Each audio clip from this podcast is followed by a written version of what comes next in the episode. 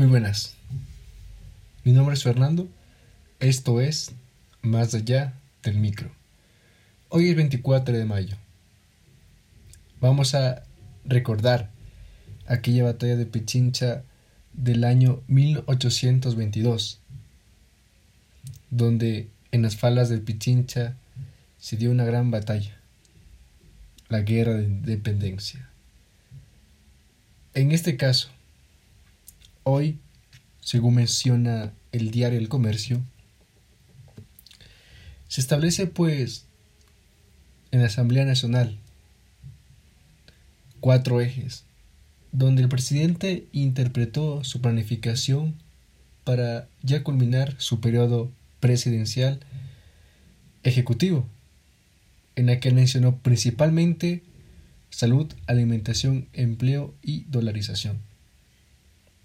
Antes de iniciar, pues, a conversar, ¿no? A opinar sobre este tema que lo dijo el día de hoy en la Asamblea Nacional, vamos a recordar cómo fue su mandato, cómo fue su gobierno, cómo fue su poder de liderar a un país que pide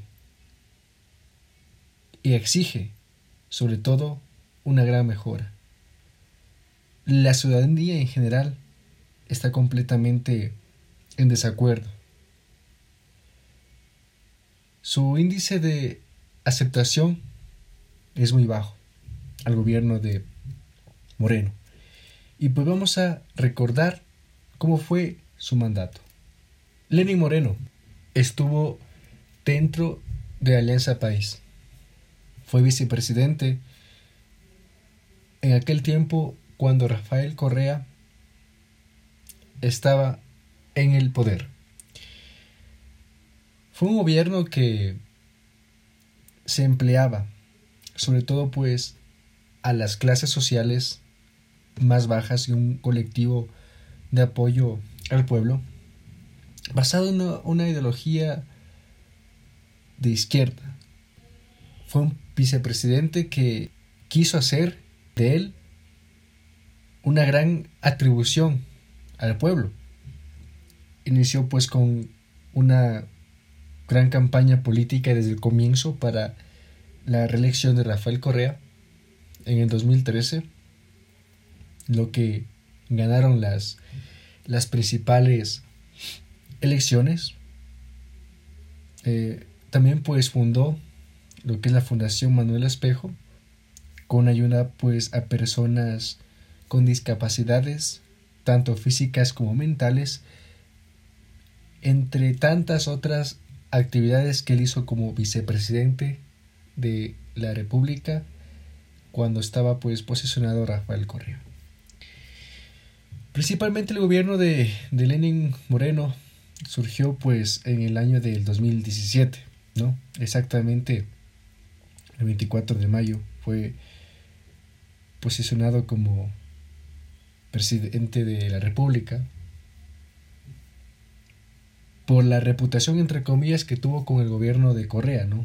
Correa lo dijo, le dejaba el mando a él. Él dijo y denominó, están en buenas manos. Y pues vaya, que si le estuvimos. Nótese sarcasmo.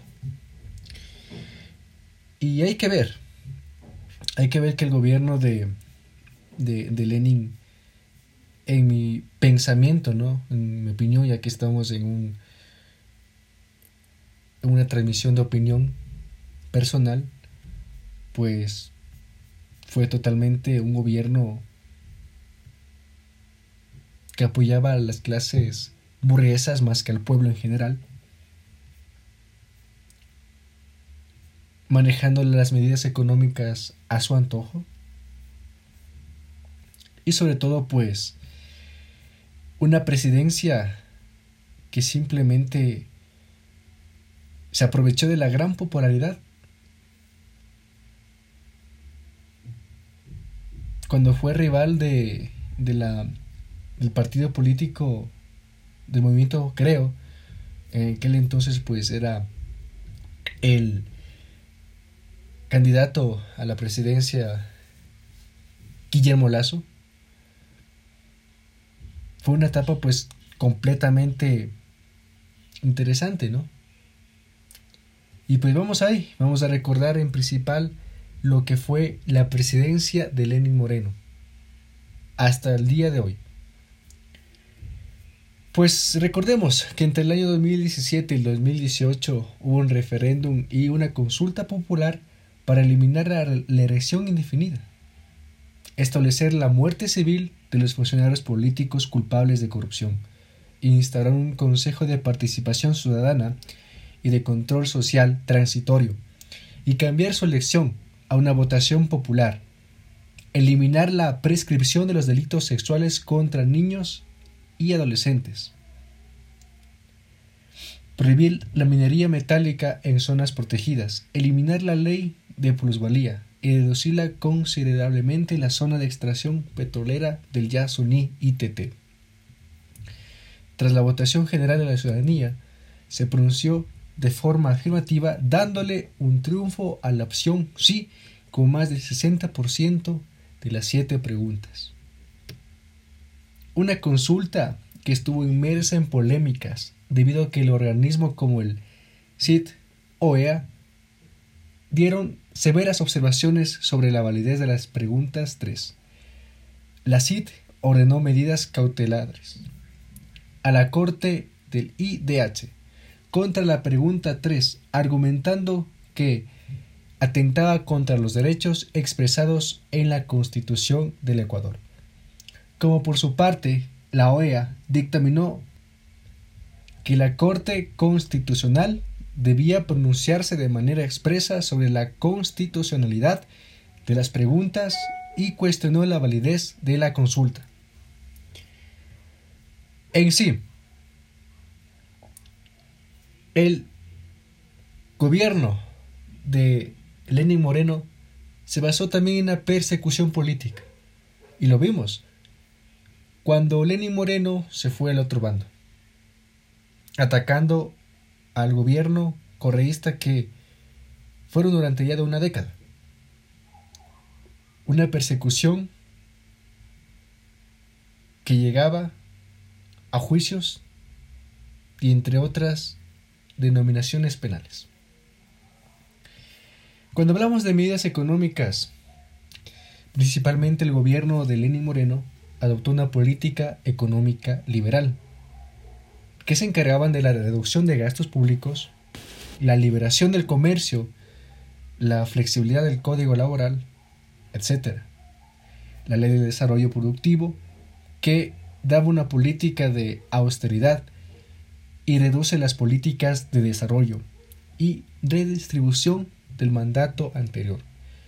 En el ámbito de, de los impuestos, las autoridades quieren fomentar el entorno de los inversores, concediendo amnistías a los defraudadores y proponiendo medidas para reducir los tipos impositivos de las grandes empresas, Además, el gobierno renuncia a los impuestos sobre el aumento de los precios de las materias primas y las repatriaciones de divisas.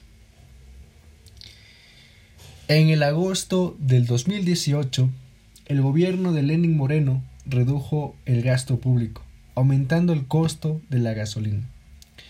El 31 de agosto de 2018, el titular del Ministerio de Economía y Finanzas de Ecuador anuncia la proforma presupuestaria para 2019, donde se ve reducido el mismo en 5.482 millones menos que hace dos años. Lenin Moreno anunció en febrero de 2019 que había obtenido un préstamo de más de 10.000 millones de dólares que surgían del Fondo Monetario Internacional y del Banco Mundial con el gobierno anterior había roto, a tasas inferiores al 5% en promedio, a plazos de hasta 30 años. Estas medidas tuvieron consecuencias, consecuencias que el pueblo no estaba totalmente en acuerdo. Y recordemos también las acciones que se tuvo. Aquí es cuando el gobierno dio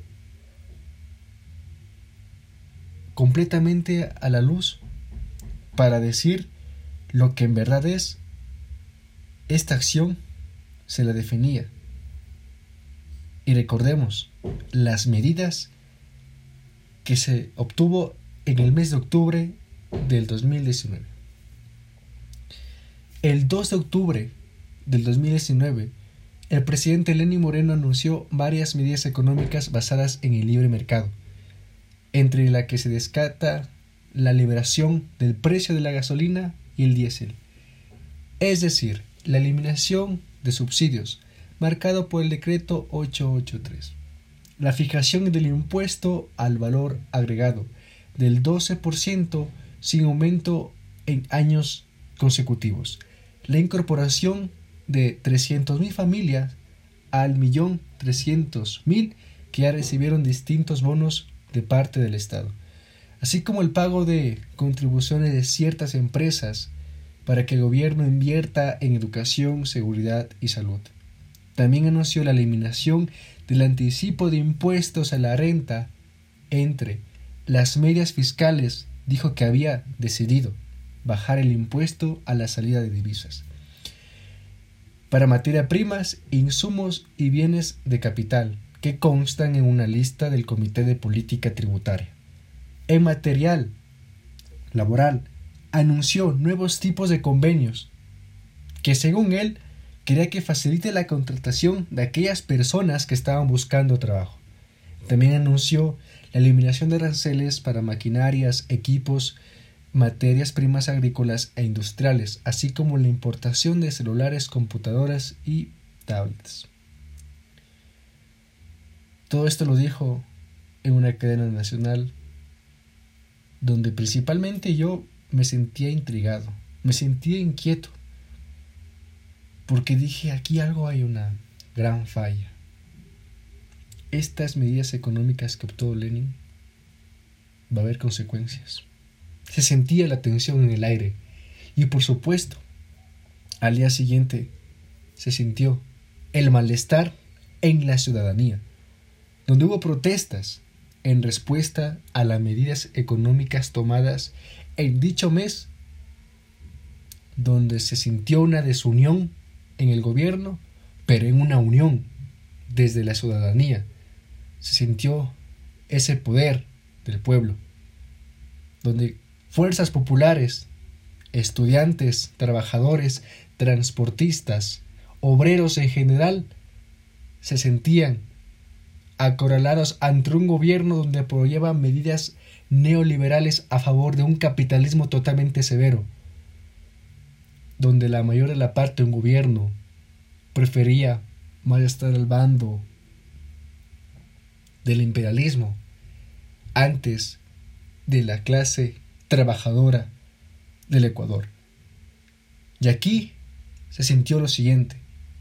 En el marco de estas medidas económicas, una ola de protestas en Ecuador iniciaron rechazando al Ejecutivo el nuevo paquete económico, con alrededor de 350 detenidos. Morena anunció el estado de excepción el 4 de octubre en el país, tras las manifestaciones en contra del gobierno, que han desencadenado en saqueos, actos de delincuencia, obstrucción de vía pública, así como diversos enfrentamientos con las fuerzas de seguridad estatales. Yo una vez más me atrevo a decir que los medios de comunicación siempre han estado a favor del gobierno, siempre han callado lo que al gobierno no le conviene decir y sobre todo siempre a proyectar las falsedades. Principalmente el pueblo estaba completamente descontento, completamente agotado por las medidas económicas que se dio y lo iniciaron pues en paro de, de transportistas. En este paro de transportistas pues todo lo que tiene que ver con la parte transportista de Ecuador se bloqueó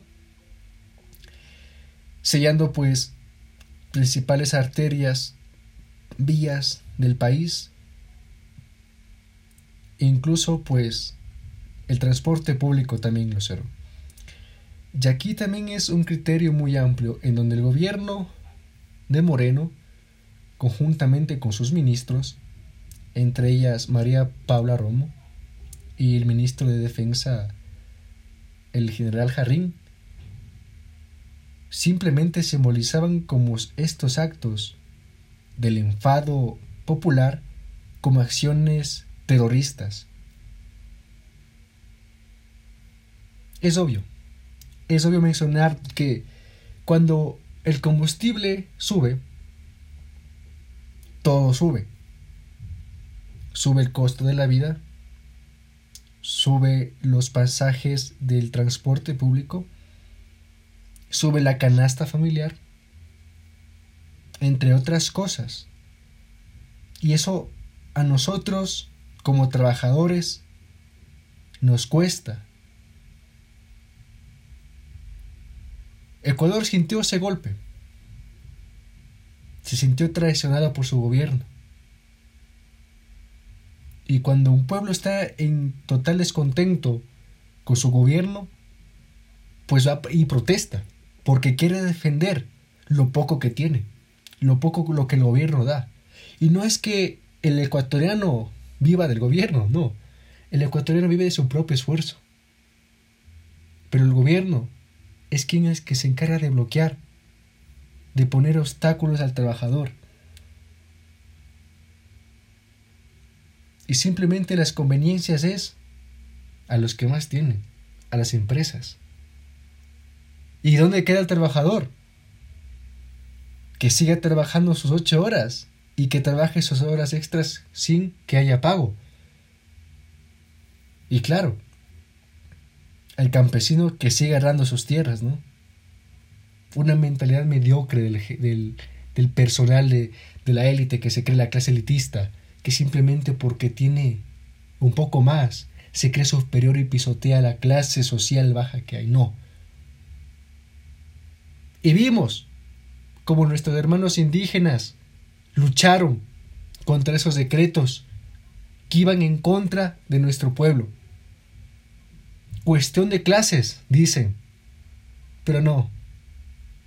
Lo que a nosotros nos interesa como pueblo es decir a un gobierno, a un gobierno neoliberal, que se vaya. Y claro, los medios que lo dicen, delincuencia, obstrucción a la vía pública. Claro. ¿Le importa más la vía pública? ¿Le importa más los saqueos? Antes de que un campesino de clase baja trabaje sus tierras de una forma esclavizada para recibir unos cuantos dólares, el esfuerzo agotador que realiza un campesino, un empresario con un terno nuevo nunca lo va a entender. Y pues claro, en conclusión, como lo describo yo al gobierno de Moreno, es un gobierno que principalmente se esconde de las cámaras internacionales. Claro, el gobierno maneja sus anchas los medios nacionales de comunicación, inclusive los censuran, si es que hay una opinión. Pero no, el mundo que lo rodea no es ciego, señores. El mundo que lo rodea, cadenas televisivas de medios de comunicación como CNN, como Telesur, como Russia Today, entre otras tantas medios de comunicación internacionales, sacaron a la luz las verdaderas acciones de este gobierno. La represión policial y militar que hubo contra el pueblo. Las movilizaciones indígenas hacia la capital. Yo vi en carne propia, y esto ningún medio nacional lo sacaba a la luz, que en defensa de la economía familiar que todo lo tiene, como lo dicho antes, sube la, el combustible, sube todo. Vi como familias enteras de la provincia de Aulasí, de la provincia norte de Cayambe, de Cotopaxi, Riobamba, entre otras comunidades indígenas amazónicas y también algunas de la región costa, vi cómo se movilizaban hasta la capital. Y fue el contento de la ciudadanía local que la acogían en aplausos. Venían a luchar por sus derechos.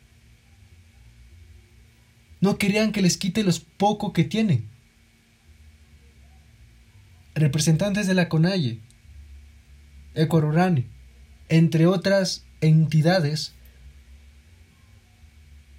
quisieron expresar su descontento sobre un gobierno que, como ven, no aportaron nada positivo a este país.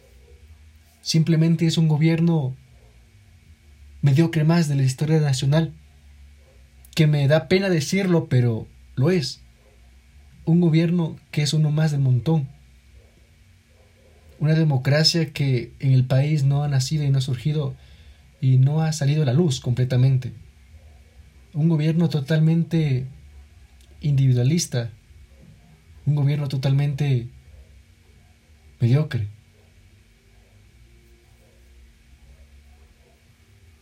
Bueno, hablar de las protestas del el mes de octubre es muy, muy amplio y podemos dejarlo para en otro episodio.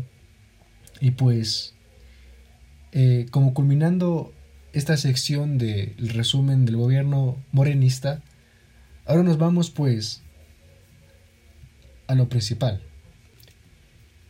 Ahora en esta sección pues el informe a la Nación 2020 pues Moreno tocó cuatro aspectos. Cuatro aspectos económicos, sociales, la lucha de, contra la corrupción y la política. Vaya. Que diga presidente Moreno lucha contra la corrupción me parece algo irónico, me parece algo que incluso da risa. Pero vamos a explicarlo según vamos en trayecto con este podcast. Y esto es lo que mencionó Lenin Moreno en el informe de la Nación 2020. Moreno pues mencionó salud, alimentación, empleo y dolarización, que dice que son los cuatro pilares de su último año en el gobierno. Y asegura Lenin Moreno que su mensaje a la Asamblea Nacional del presente domingo 24 de mayo, al cumplir ya pues sus tres años en la presidencia del Ecuador, el presidente llegó escoltado por su personal seguridad y sobre todo pues con todos los honores, ¿no? Un presidente a un presidente que ustedes tienen su opinión y su crítica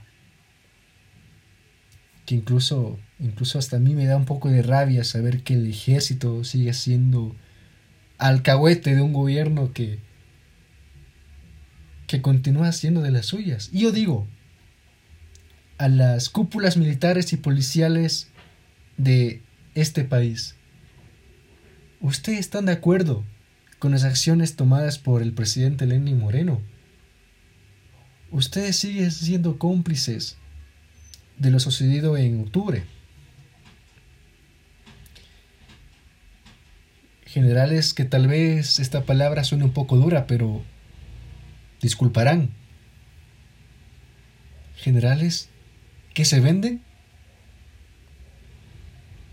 Yo recuerdo en el 2006, cuando hubo un golpe de Estado en Quito, en aquel entonces pues era la presidencia de Lucio Gutiérrez,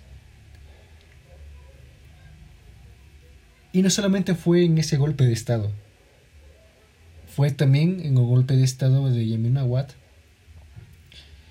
donde pues altas cúpulas militares dieron la espalda al gobierno, se pusieron al favor del pueblo y simplemente con dos patadas sacaban a la rata que estaba en Carondelet. Yo digo una cosa, amigos militares, y más que todos los oficiales, no les duele ver la tragedia que ocurre con este gobierno y donde la donde más cuesta, donde más duele, donde más duro recibe las consecuencias es en el pueblo y sectores más vulnerables. Yo digo eso porque la tropa si yo le entrevisto a cualquier soldado, cabo, sargento, su oficial de tropa, me va a decir otra cosa muy diferente. Pero claro, órdenes son órdenes. Sin embargo, me dan la baja. Pero bueno, allá en temas de de la parte del Comando Conjunto de Fuerzas Armadas tendrán sus razones y motivos para seguir apoyando a un gobierno que ustedes mismos tendrán su palabra y su criterio para describir y comentar cómo fue este gobierno y sigue siendo hasta el año que viene. Pues vamos ahí. El jefe de Estado enfatizó que ante la situación que vive el país, las prioridades son conservar la salud de todos, asegurar la supervivencia de quienes no tienen ni siquiera alimentación, reactivar la economía para proteger el empleo y cuidar a toda costa la dolarización. Estos serán los cuatro pilares de mi último año de gobierno, mencionó. De ahí explicó que su intervención en el Pleno es una demostración de cómo se debe asumir la nueva normalidad. Menciona que estoy aquí porque es importante que, con todas las precauciones y aun sabiendo que hay riesgos, nos adaptemos a la nueva normalidad. Tal vez los de la conspiración me dirán un nuevo orden mundial, eso tal vez tengo que investigar, pero aquí otra cosa que también quiero mencionar, que claro, el gobierno saque en sus medios favoritos, de mi canal, eh, Teleamazonas, en Gama Visión, entre otras tantas, claro, nosotros repartimos comidas. Otros son el Hosner igual, con sus fotógrafos y medio, daban de comer de comidita a las ciudades más afectadas por COVID-19 en Guayaquil. Claro, lo dieron. Eso no lo puedo negar. Pero yo digo una cosa. ¿A cuánto costó ese kit alimenticio humanitario que según el gobierno de Lenin dijo que hay? Y aquí donde planteo una palabra, sobreprecio. Lo que salió a la luz en esta emergencia sanitaria es que todo estaba aumentado su precio real. La corrupción del gobernante político ecuatoriano una vez más salió a la luz. Cuando en medios tradicionales de comunicación escuché nuevo caso de corrupción en el país por emergencia sanitaria, yo no me sorprendí. Porque quedó decir que en Ecuador toda la vida hubo corrupción y que la palabra corrupción podría definir a la política ecuatoriana. Y abro dos paréntesis. Política ecuatoriana. La política como tal es servicio. Pero la política ecuatoriana, permítame decirlo, con personas oportunistas que se disfrazan de políticos. Y la corrupción aquí en Ecuador no es novedad, fue pan de cada día. El gobierno de Rafael Correa lo quería encubrir una vez más yo no soy partidario del gobierno de Correa, ni mucho menos estoy a favor. Pero donde un gobierno que dictó ser un gobierno entre comillas santo, libre corrupción, ahora aquel presidente, expresidente, está puesto como ocho años de condena. Pues vaya. ¿Quieres ser más odiado de la nación? Entre en campaña, compren votos, hazte presidente y vete del país. Esa es la trayectoria de un político ecuatoriano. La palabra democracia aquí yo creo que queda muy grande para el político ecuatoriano. Y sobre todo pues el dichoso socialismo del siglo XXI que quería implementar Rafael Correa. Un socialismo que si Marx se lo escucharía estuviera muy que muy enojado. Continuemos. ¿Qué esperamos ante una pandemia? Ante un encierro, un confinamiento. Nosotros esperamos que pase, por supuesto. Cuando uno se encierra, es inactivo, improductivo. Y como vivimos en una sociedad tan capitalizada y sobre todo tan globalizada, si es que no trabajas, no comes, es que la economía mundial colapsó. Recordemos, la caída del precio del petróleo fue algo que desbastó a bastantes corporaciones alrededor del mundo. No solamente Ecuador, que también es exportador petrolero. También pues es un país que depende del ingreso petrolero aunque ya pues el gobierno de Rafael Correa lo haya vendido.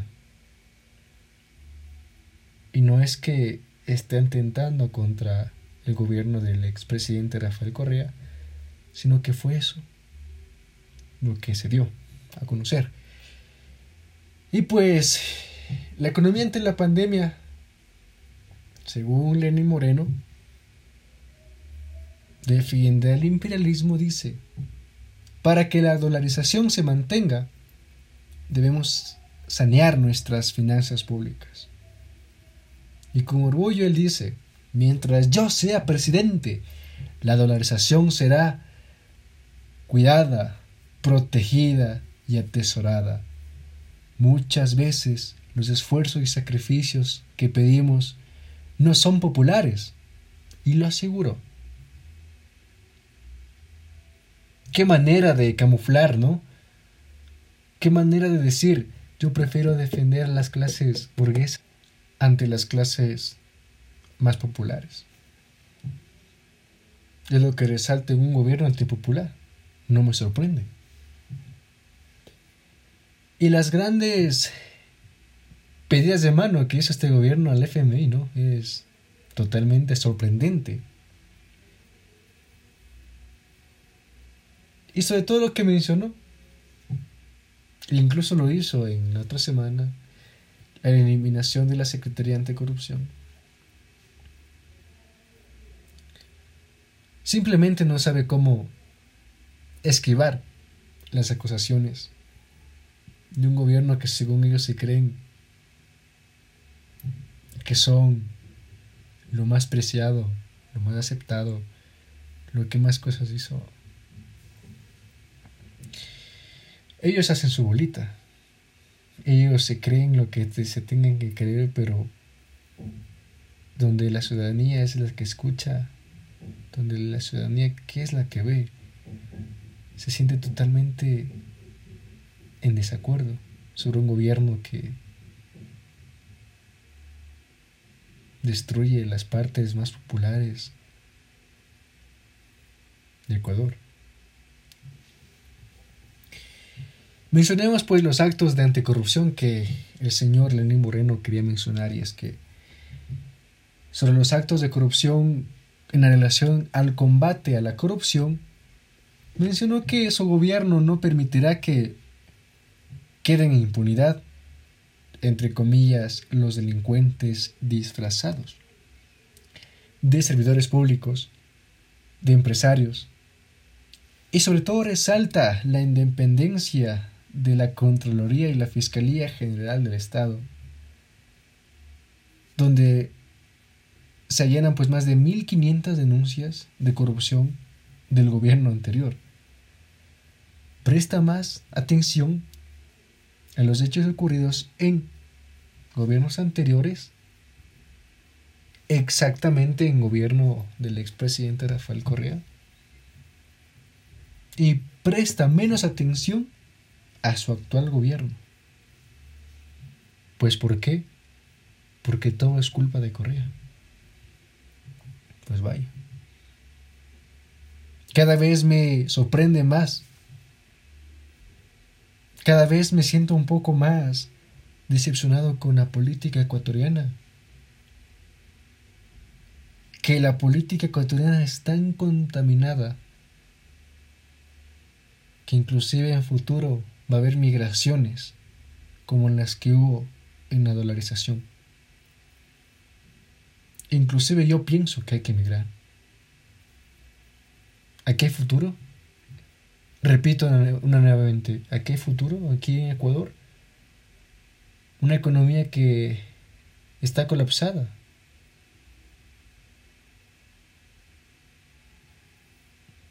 Donde no hay plata. Donde pues quieren aniquilar los presupuestos a la educación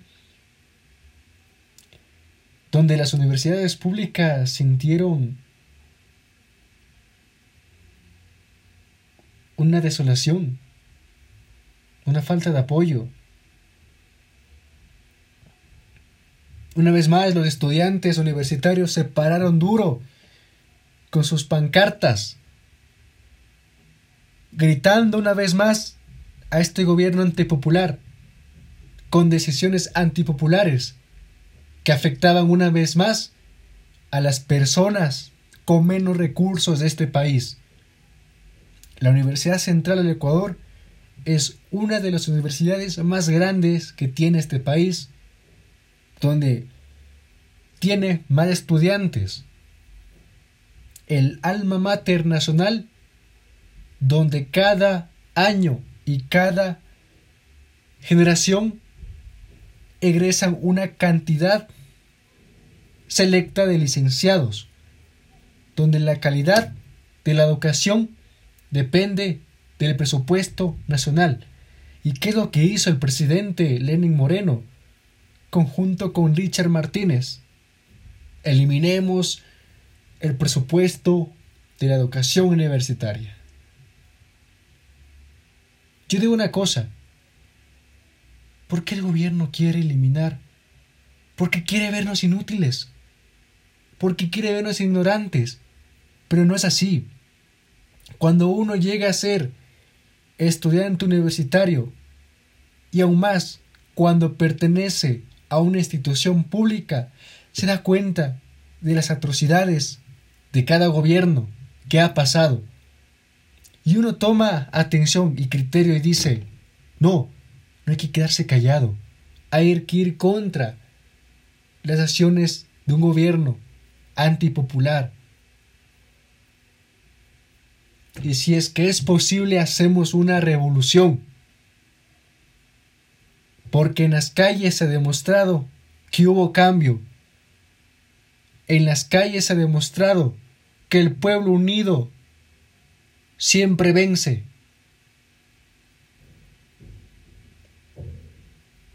Y eso, una vez más, se ha demostrado que estudiantes organizados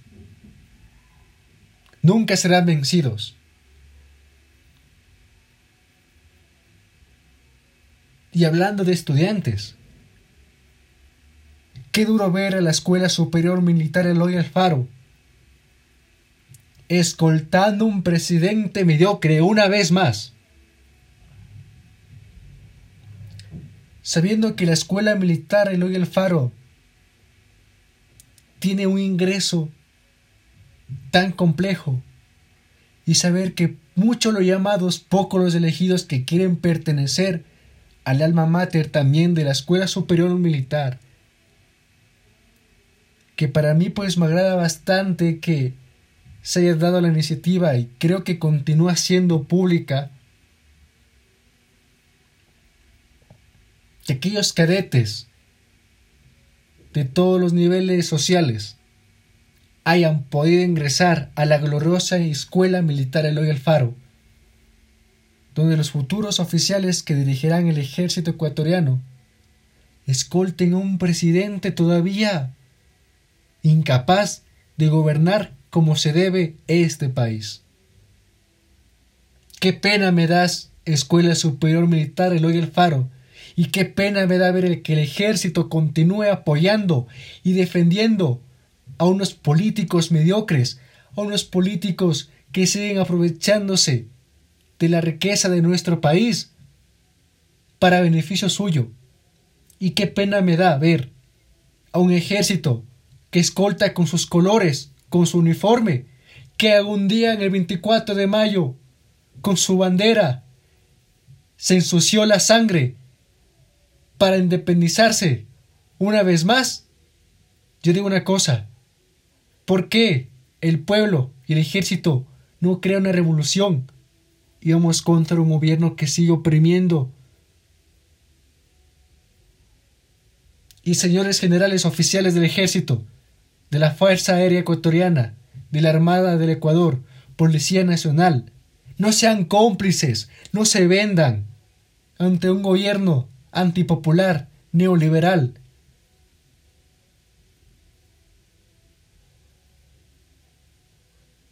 Que la sangre vertida en Pichincha no quede en vano. Con esto me despido del segundo episodio. Nos vemos en el siguiente.